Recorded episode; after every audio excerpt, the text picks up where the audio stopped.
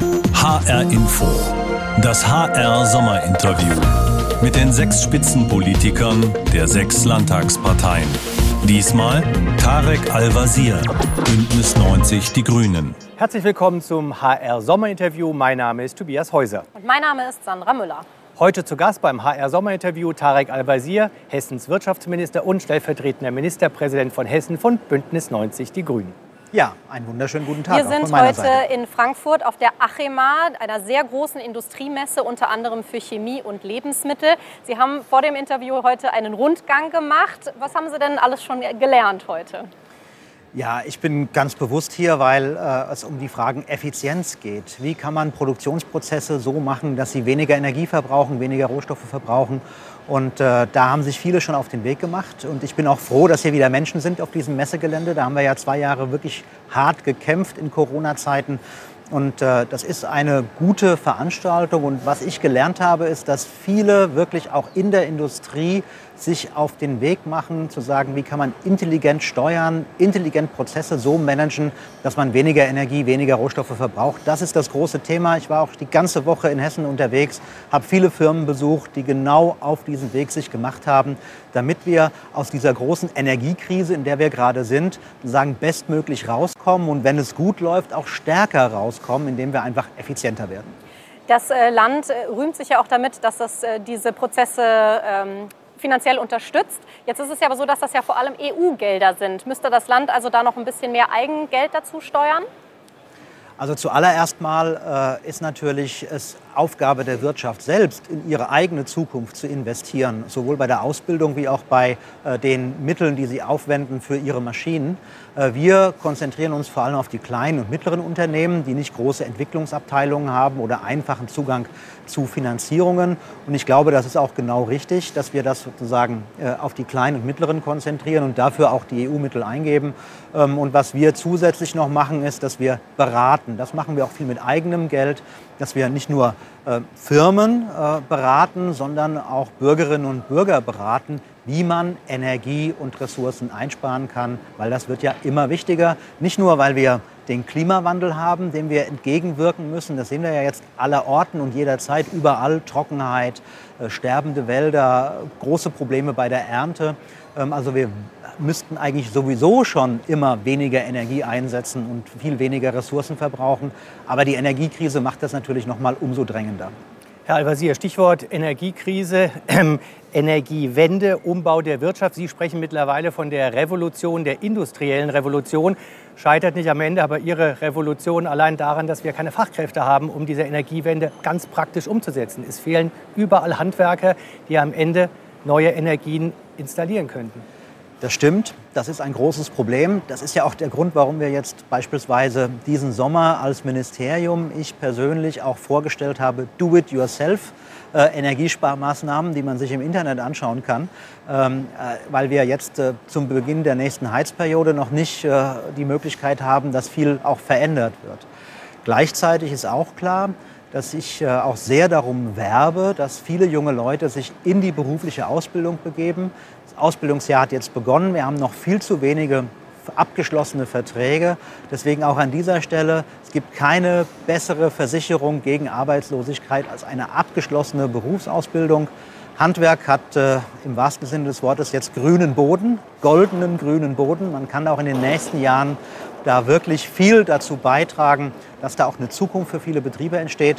Und ja, das braucht Menschen und deswegen werbe ich so sehr dafür, dass viele Menschen sich auf diesen Weg begeben. Es lohnt sich für diese Menschen, weil sie eine Zukunftsperspektive, eine gute Arbeitsplatzperspektive haben und es lohnt sich für die Gesellschaft und man macht was wirklich Sinnvolles. Apropos goldener Boden, kommen wir zum Thema Gasumlage. Offenbar handwerklich schlecht gemachtes Gesetz.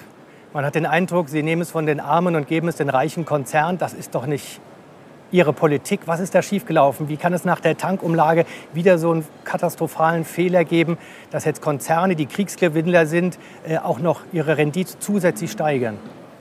Also ich finde das Prinzip der Gasumlage erst einmal richtig, äh, weil es klar ist, dass man sozusagen jetzt auf alle äh, die Kosten verteilt. wenn am Ende ein Privatverbraucher zufällig bei dem Stadtwerk ist, was Gas aus Norwegen bekommt und hätte keine Zusatzkosten und ein anderer hätte ein Stadtwerk, was bisher Gas aus Russland bekommt ähm, und der dann viermal so viel zahlen müsste, äh, dann wäre natürlich völlig klar, das ist auch nicht gerecht. Ähm, die beiden großen äh, Abnehmer dieses Geldes sind Uniper und äh, äh, die ehemalige Gazprom Germania, also die Wingas aus Kassel. Und es ist Ärger. Die beiden haben unzweifelhaft Probleme. Und dann gibt es noch so ein paar andere, die jetzt versuchen, Trittbrett zu fahren. Und ich hoffe sehr, dass es in den nächsten äh, Tagen noch gelingt, die dazu zu bringen, dass sie das nicht in Anspruch nehmen. RWE hat schon gesagt, sie verzichten. Das können andere auch. Glauben Sie wirklich, dass die Industrie auf solche Geschenke verzichtet? Ach, ich glaube, wenn mal äh, klar ist, was das am Ende auch an Rufschädigung, in Anführungszeichen, an Reputationsschaden bedeutet, ähm, dass es dann durchaus noch Möglichkeiten gibt. Äh, Ob es rechtliche Möglichkeiten gibt, jemandem das zu verwehren, äh, nur weil er einen anderen Betriebsteil hat, der Gewinn macht, das weiß ich nicht genau. Äh, da ist die Bundesregierung ja gerade dran. Also wir müssen immer sehen, wir sind in einer Situation, die wirklich eine Krise ist. Und da gibt es keine Blaupausen für, da gibt es auch keine Gesetze, die in den Schubladen lagen. Im Gegenteil, es gab gar nichts an Vorbereitung für eine solche Situation. Und dass die Bundesregierung jetzt alles versucht, uns durch diese Krise zu steuern, die Speicher zu füllen, die bisher nicht gefüllt waren, wo keiner darauf geachtet hat, ähm, das finde ich ausdrücklich richtig. Und äh, natürlich ist klar, da muss man schnell sein, muss im Zweifel auch noch mal anpassen, äh, wenn es nötig wird. Stichwort Flexibilität, äh, mögliche andere äh, Energiequellen. Da kommt natürlich das Thema Atomkraft auch äh, groß auf momentan in der Diskussion. Ähm, aktuelle Umfragen zeigen, dass die Mehrheit der Menschen in Deutschland tatsächlich für die Verlängerung von Atomkraftwerken ist. Und wir haben mal äh, exemplarisch welche mitgebracht, die das eben auch sagen.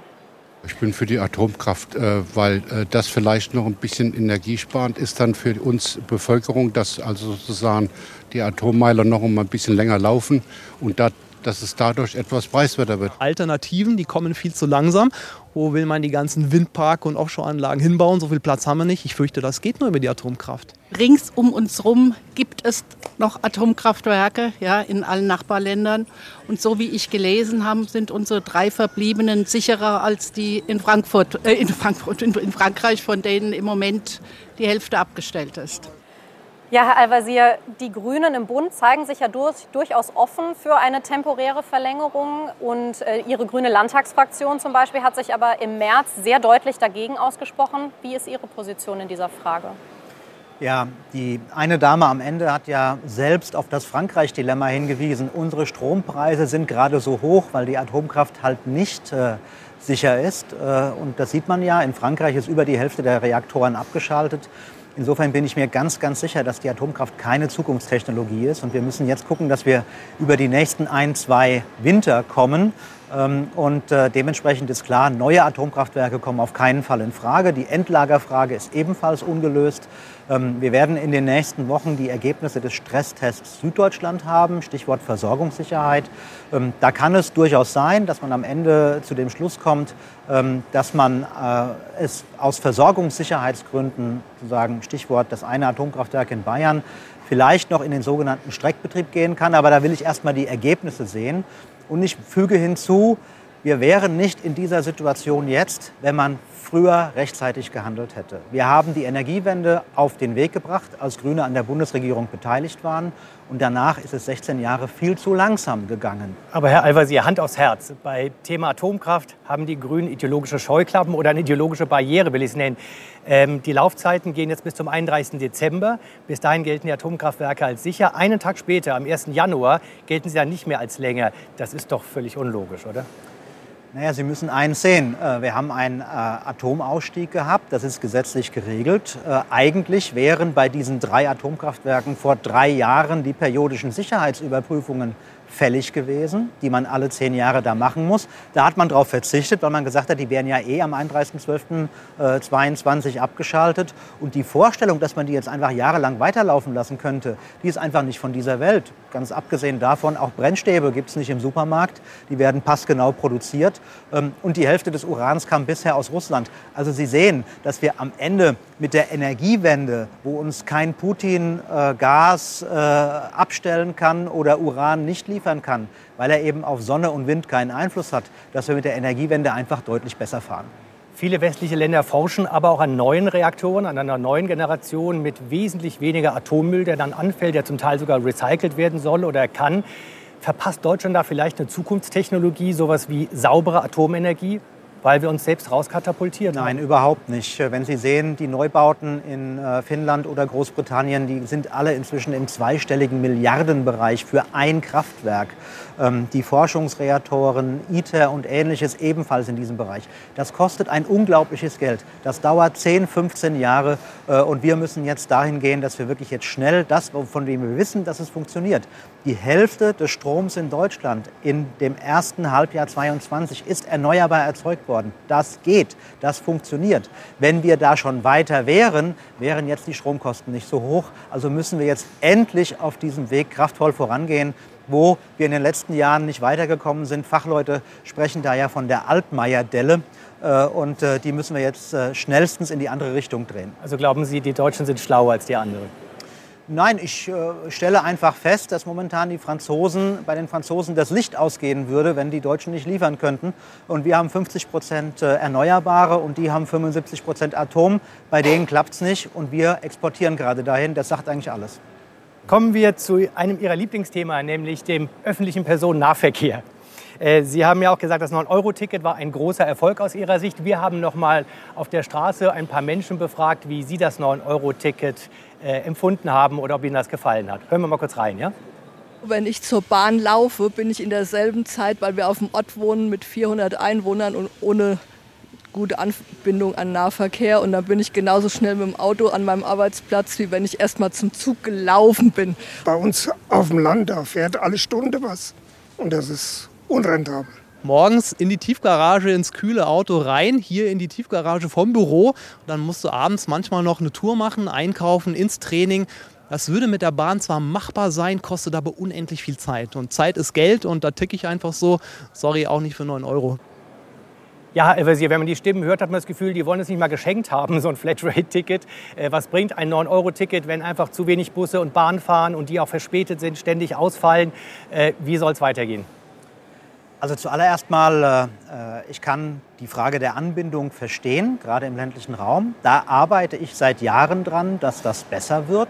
Aber das beste Ticket nützt nichts, wenn das Angebot nicht stimmt. Und deswegen kämpfe ich so sehr dafür, dass der Bund auch seine Verantwortung wahrnimmt, was die Regionalisierungsmittel angeht. Wir müssen uns gemeinsam anstrengen, dass wir das jetzige Angebot überhaupt erhalten können, angesichts der Energiekostenpreissteigerungen, der Personalkostensteigerungen, der Investitionsnotwendigkeiten, die wir haben, dass wir es ausbauen können. Und dann bin ich sehr dafür, dass wir ein gutes Folgeangebot für das 9-Euro-Ticket auf den Weg bringen. Mein Vorschlag für das 9-Euro-Ticket Folgeangebot wäre, ein 31-Euro-Ticket für Bedürftige, äh, wie wir es in Hessen ja schon haben. Wir sind ja die Erfinder der Flatrate-Tickets mit dem Schülerticket und dem Seniorenticket und ein 69-Euro-Ticket, wie es der Verband der Verkehrsunternehmen vorgeschlagen hat, für alle anderen. Ähm, das würde so ungefähr 2 Milliarden Euro kosten. Die müsste der Bund übernehmen und dann müssen wir gemeinsam, Bund und Länder, äh, uns anstrengen, dass wir das Angebot sichern und ausbauen. Wenn wir genau bei dieser Finanzierungsfrage sind, dann kommt natürlich häufig das Argument, ja, wo soll das Geld herkommen? Es gibt jetzt schon diverse Vorschläge dazu. Der BUND hat zum Beispiel gesagt, naja, man könnte Einnahmen aus der CO2-Abgabe nehmen, aus der Lkw-Maut, höhere Parkgebühren oder von den Grünen kommt jetzt der Vorschlag, dass man an dieses Dienstwagenprivileg herangeht. Was halten Sie von solchen Finanzierungsoptionen?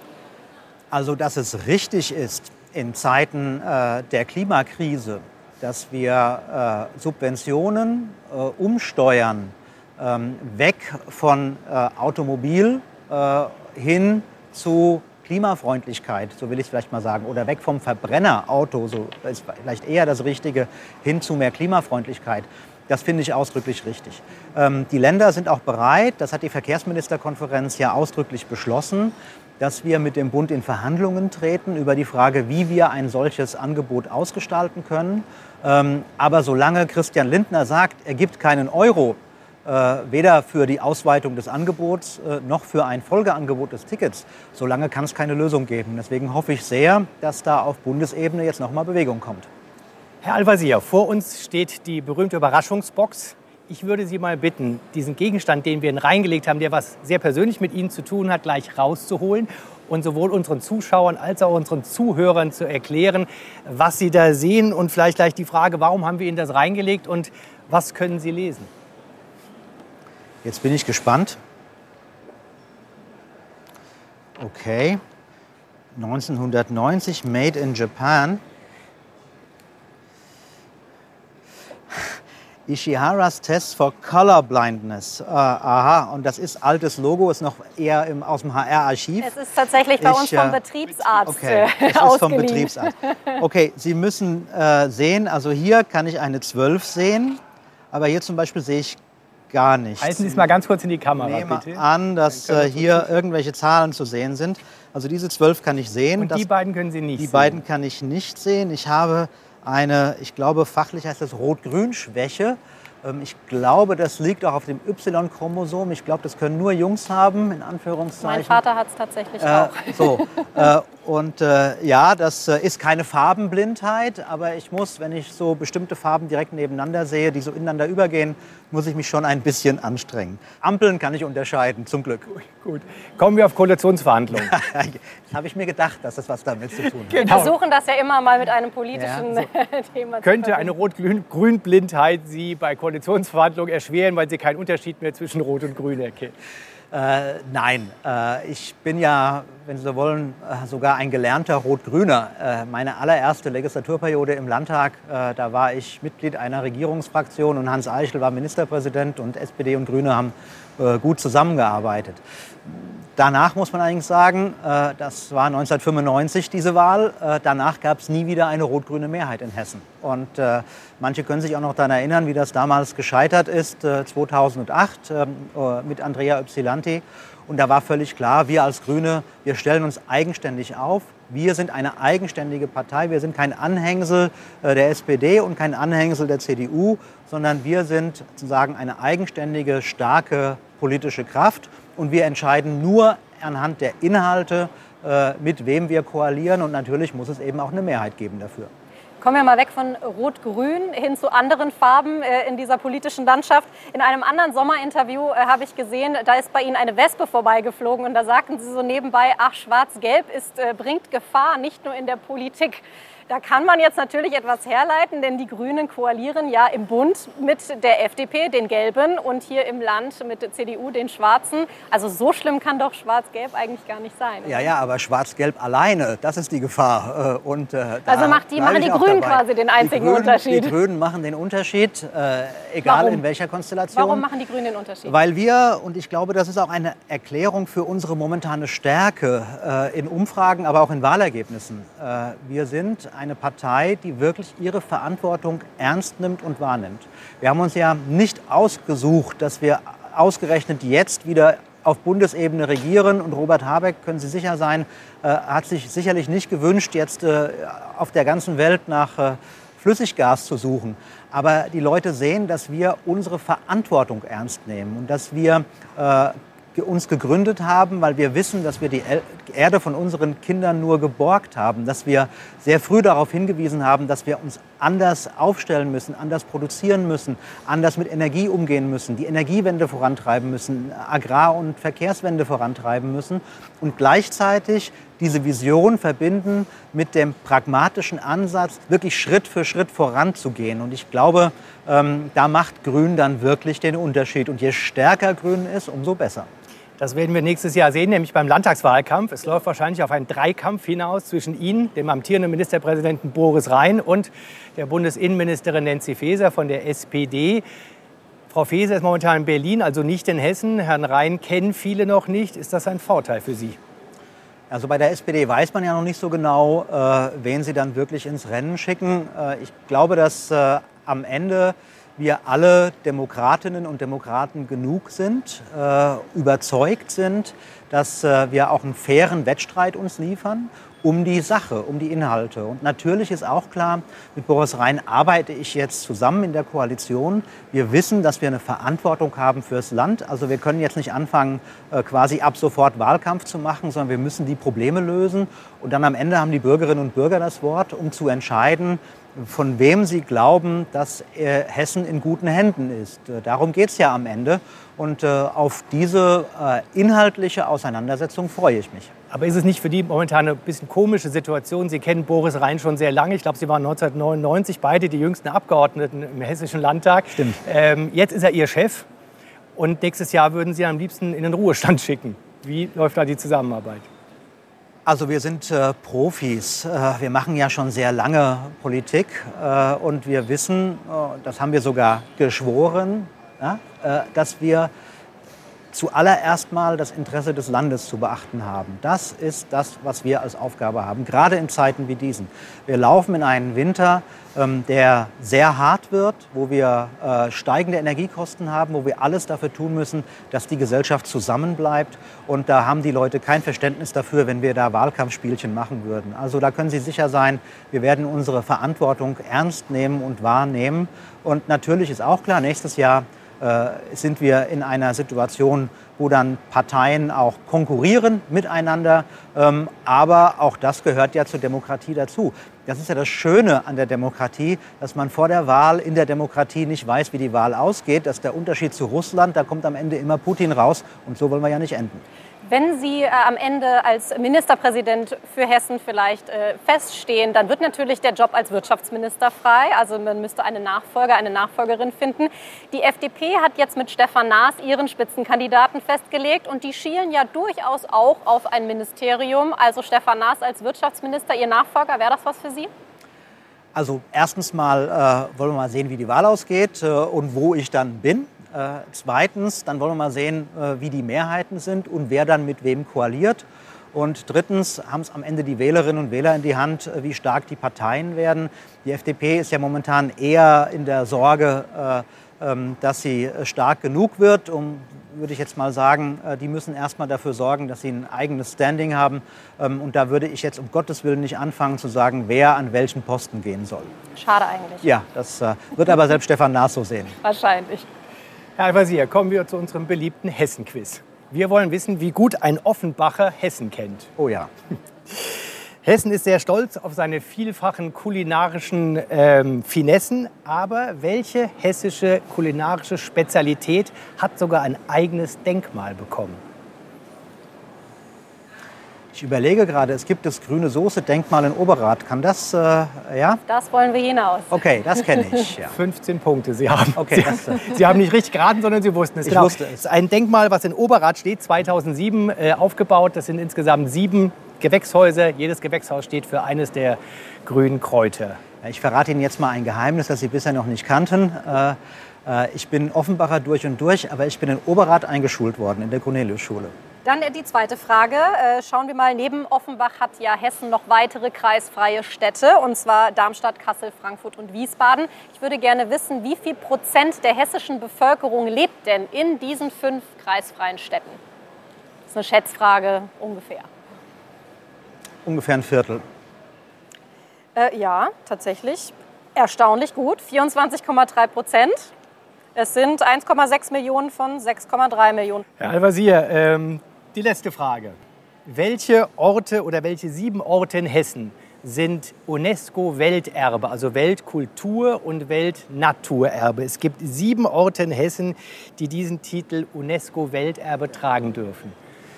Schießen Sie los. Äh, Kassel, Bergpark, äh, Mittelrhein, ähm, Lorsch, Kloster. Ähm, dann haben wir die Mathildenhöhe, ähm, die Grube Messel. Haben die Grünen übrigens gerettet. Die anderen wollten da Müll reinwerfen. Jetzt fehlt eins. Zwei noch. Zwei, Zwei. fehlen noch. Ja. Ich gebe einen kleinen Tipp. Römer. Der Limes. Ah, oh ja, okay, klar, der Limes. Ja, Und noch eins. ähm, Ein Naturerbe fehlt noch. ein Naturerbe. In Nordhessen. Es liegt im, es liegt im Landkreis Ah, Waldeck-Frankenberg. okay, natürlich, klar. Der, äh, Kellerwald, äh, äh, Kellerwald-Edersee müsste es sein, oder? Nee, das ist der, das ist der Das ist Naturpark, der- das sind die alten Buchenwälder. Ja, klar, okay. Genau, die die alten Buchenwälder, genau. Kellerwald und ich glaube gemeinsam mit dem Hainich in Thüringen. Korrekt, genau. Genau. Sehr gut, prima. Ich glaube, damit haben Sie bisher ich am glaub, besten, bisher am abgeschnitten. Von Herzlichen Glückwunsch, Sie bekommen momentan den ersten Platz. Ja, danke. ja, aber Sie waren Sie lange Klassenbester früher. äh, um Gottes Willen, da wollen wir nicht. Ich war Klassensprecher, aber die Noten, die lassen wir mal weg. Vielen Dank, Herr Al-Wazir, für dieses Interview. Gerne. Und in der nächsten Woche zum vorerst ja letzten Sommerinterview für dieses Jahr sind wir verabredet mit Günter Rudolph, dem Fraktionsvorsitzenden der SPD. Vielen Dank. Danke.